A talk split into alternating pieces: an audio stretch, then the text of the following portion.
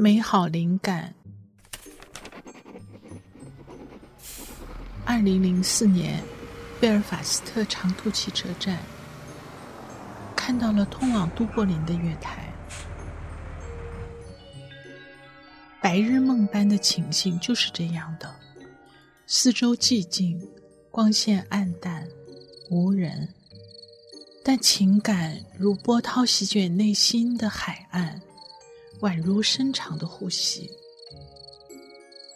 你能看见内心世界的样子，那就是这样一朵沉甸甸的月季。花瓣是往事和记忆以及现实混合在一起的样子，没有办法明快。一个人生活一辈子，但灵光一现，照亮自己内心世界的时刻，并不太多。